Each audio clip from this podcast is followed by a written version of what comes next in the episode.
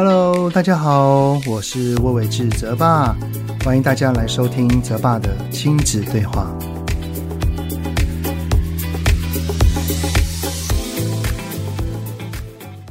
Hello，你们好，欢迎收听泽爸的亲子对话，我是亲子教育讲师魏玮志泽爸。哇哦，感觉已经好几个礼拜没有单独录音了哈。曾经有位妈妈跟我说，她说：“泽爸，如果你的 podcast 的那一集啊是有来宾的话，你讲的话就讲好少哦。”当下听了，其实还挺开心的啦，因为表示这位听友呢是期待我可以多说一点的啊，对不对？我自己是觉得啦，单口跟双口都各有优点，就是邀请来宾的录制呢，可以从来宾的身上获得他专业的养分跟知识，也能够听到一个人的生命故事，因为相信每一个人呢都是独特的，每一个人的生命历程呢皆是可贵的。况且啊，我的身份是主持人啊，焦点绝对是在来宾身上，不是我身上，是不能够喧宾夺主的。而在这近一年来的主持上面，哈，我自己也觉得，不管是在时间的调配也好，整个节奏的掌控也好，真的是功力大增，学到非常非常多。很感谢亲子天下的邀约。那么单口录制的内容呢，就是可以畅所欲言啊，好好的、仔细的来传达我的理念跟想法，把我在这十四年担任爸爸的过程当中，用声音的形式带给你们。与你们在某一个时段，无论是在煮饭的时候、折衣服的时候，或者是在上下班的旅途当中，能够用不同的形式来陪伴着你们，我真的觉得很棒。而且啊，我自己录制的另一个优点呢，就是可以回复听友的提问。所以呢，这一集其实也是听友所提出来的教养问题哈。有位叫做有嘴说不清的妈妈啊，这位听友呢，在 Apple Podcast 底下留言问到说：“他说，哎，泽爸你好，我的先生呢，在私底下总是时不时的脏话连篇，而且啊，常在小二跟中班的孩子面前会批评别人，说什么白痴啊，说死一死之类的话，更会夹杂着国骂。”而且啊，我老公从未反省过自己。有的时候，孩子已经在生气跟吵架的时候，会听到他们在骂《三字经》了，真的觉得对孩子的影响很大。所以啊，只要先生又口出恶言的时候，我就会及时的阻止，请他修正说辞。但是我的先生总是会说：“我连只有对自己家人的时候都不能放松说话吗？”哦，他会这么说，是因为他在外人的面前不会这样的，所以我觉得好累哦。请问泽爸，我能怎么引导我的孩子去面对这样的爸爸是不受影响的呢？还有，我要怎么去跟先生沟通呢？所以呢，这一集的主题哈，我们就来聊一聊，当另一半会在孩子面前讲难听词汇，甚至是国骂时，该怎么沟通呢？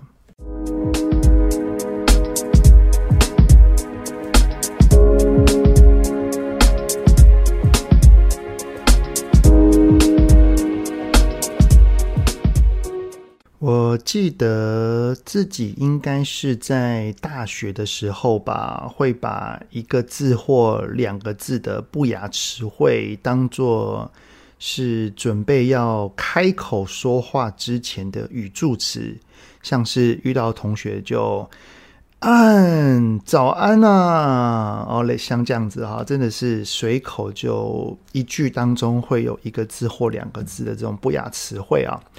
当然哈，在生气的时候，更是会提升到三个字的脏话。在我的印象当中，我应该最多讲的就是三个字以内哈，不会再更多或更长了哦。而且很妙的哈，我记得我是看对象说的，也就是我对某一群的朋友，我的说话都很一般，不会讲这一些不雅词汇或脏话。但是如果是对另一群的朋友相处的时候，诶，就会开始把这些不雅的词汇给放了进去。我记得我后来是大概在大三、大四之后就不太说了。那么是什么原因我在大三之前会说呢？我自己去思考过这个问题哈，我觉得我是为了要融入同才。我记得在之前的 podcast 里面有提过，我我本身是一个慢熟的人。我不太会主动跟人攀谈，是属于那种比较闷的类型的人啊。也就是你找我，我会跟你讲话，但是如果你们都不找我，我也不会主动去找啊，像这样子啊。那么我在高中的时候呢，其实过得挺郁闷的。我是没有被欺负，但是朋友真的不多，可能是彼此的调性使然吧。我始终融入不了我高中的班级。很长的时候都是我自己一个人哈，是独来独往。也或许因为是这样，所以我上了大学之后，然后又是在外面住宿舍，会希望自己可以有朋友。后来呢，就发现到讲脏话、讲不雅的话，比较容易跟同学产生亲近感，特别是男同学。就是当我们面对一群男生的时候，然后就。就会有那个讲出脏话，会有我们是同一伙的那一种感觉，会自然而然的变得亲近。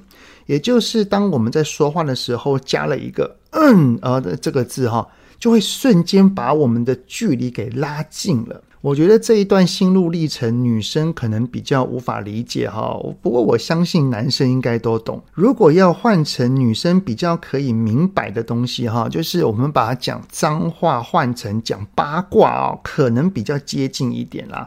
也就是假设有一个女生她自己不爱聊八卦，但是为了要融入同学的小团体里面，然后却硬着自己去讲去听，就是大概这种感觉啊。所以也可以说哈，我是强迫自己去做这件事情的。不过后来我之所以慢慢不讲了，是因为我自己都觉得很烦了，而且最重要的发现是没有这个必要了。什么叫做没有这个必要呢？就如同刚刚所说的哈，我当时有在某一群的朋友之中是不会讲脏话的，而那一群的朋友呢，是社团的朋友。我们之间的相处都是为了社团的事务，然后我们为了办一个活动，我们的关系很紧密，也就是我们的互动是很自然而然的，不用刻意去做些什么就可以拉近彼此关系了。我们的连结是很深的，我们的连结是靠事情，是靠互动，而不是靠一句不雅词汇或脏话。于是乎呢，我就发现到，原来我是可以不用讲脏话。就可以有好朋友的，那么我何须要强迫自己呢？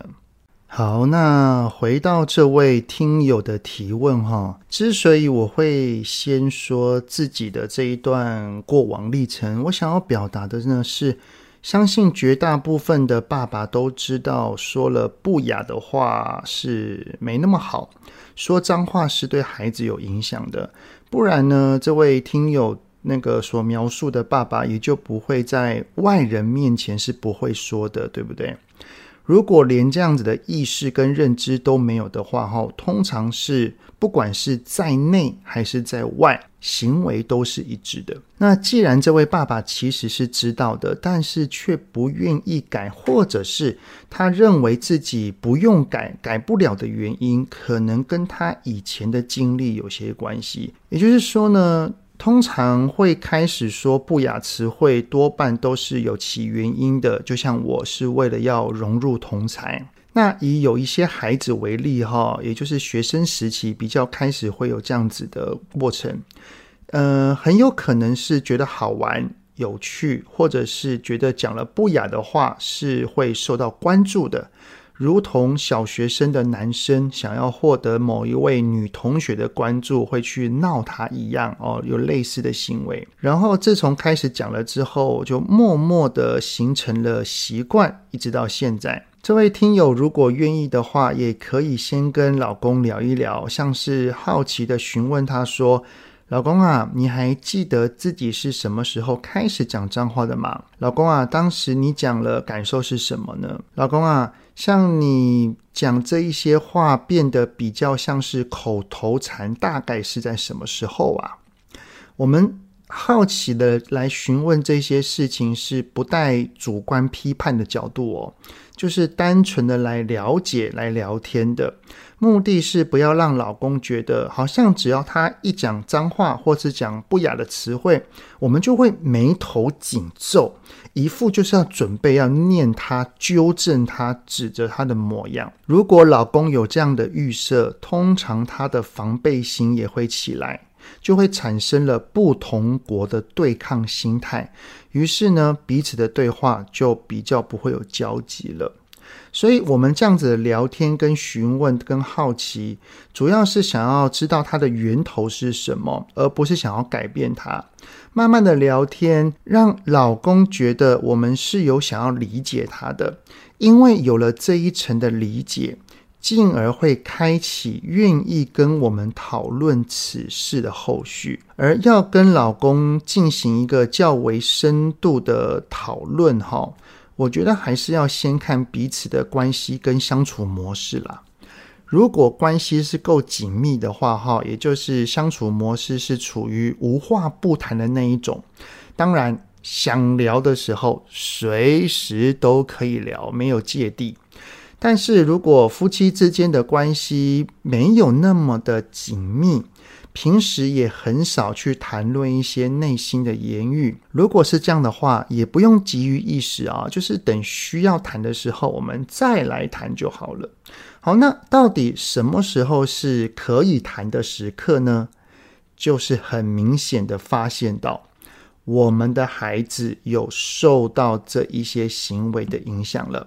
而这个影响呢，就是当我们听到了孩子开始讲了不雅词汇，他开始会讲脏话的时候，就可以好好的找我们的另外一半来聊一聊了。好，那要怎么聊呢？我们要先去试着猜想，老公会说不雅词汇跟脏话的背后需求是什么？也就是说，他虽然已经是成人了。虽然可能早已变成习惯了，但是在明知不好的情况底下却不愿意改，通常都是有原因的。好，那从这位听友的留言当中，哈，我有看到了老公说了一句话，他说：“我连只对自己家人的时候都不能放松讲话吗？”就从这一句话，哈，让我有了联想，就是。老公说不雅词汇跟脏话的背后需求是想要好好的放松做自己，也就是说啊，他在外面在工作上面对外人，可能是压抑的，也有可能是戴着面具的，搞不好他是不喜欢那样的自己的，于是乎呢，才会这么坚持的在家里，他就是要做回自己。而这个做自己的展现呢，哎，就是从讲不雅的话、讲脏话来发泄心中压抑的情绪。好，如果哈我们有猜想到、有探索到还那个老公的背后需求的话，请尝试，也就是当发现孩子有状况、有要跟老公好好聊的时候，找一个灯光美、气氛佳的时刻。好好的来跟另外一半来一场对话，而这个对谈呢，没有批评，没有责备，我们可以先跟老公叙述我发现到孩子有在说不雅词汇的事实，像是说，老公啊，今天孩子他们之间在争吵的时候，我发现。哥哥他对弟弟骂了一句《三字经》，诶，有没有发现到刚刚我所讲的这一句话没有带着任何的批评跟责备，只有描述事实的状况。然后讲完之后，就可以问问老公的想法是什么，像是老公啊，那你觉得要怎么跟孩子说？老公，那你觉得呢？你的想法是什么呢？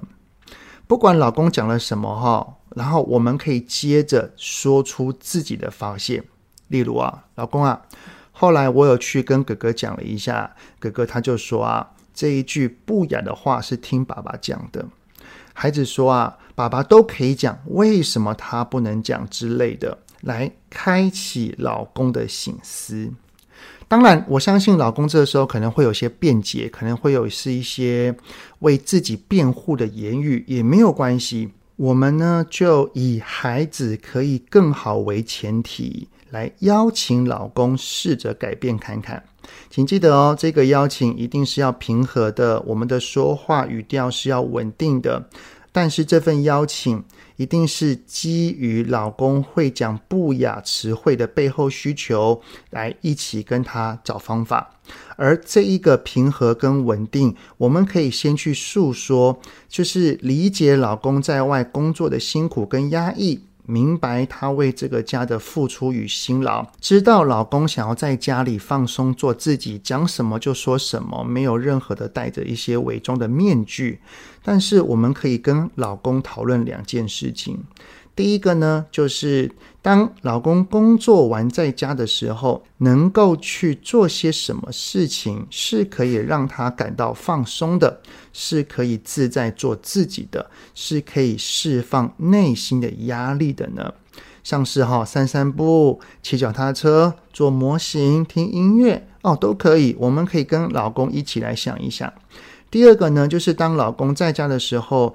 当他有找到释放压力跟放松做自己的方法的时候，我们再讨论一下说，当想要说出不雅词汇或脏话时，有没有别的字句是可以替代的呢？就是你可以生气嘛，你也可以想要对别人有批评，但是我们可以用不同的方式来去表达这个同样的意思。也就是说呢，就如同我先前所讲的一样哈。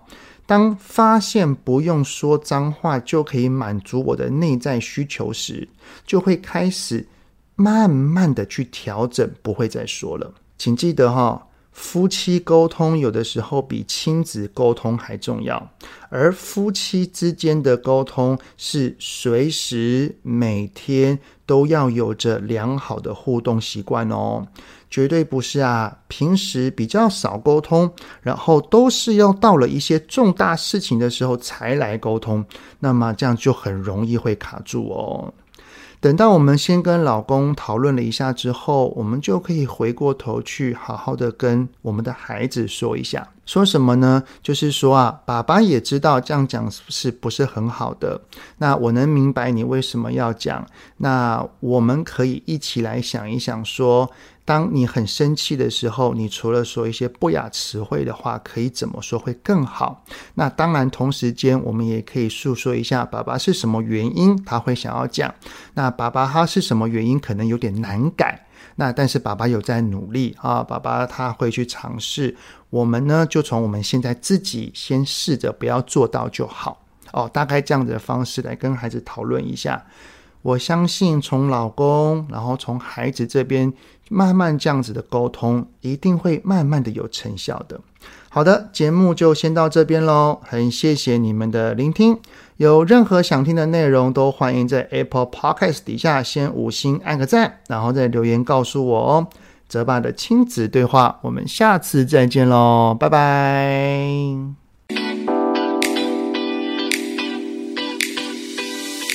希望今天的节目有让您与孩子之间有着更好的相处。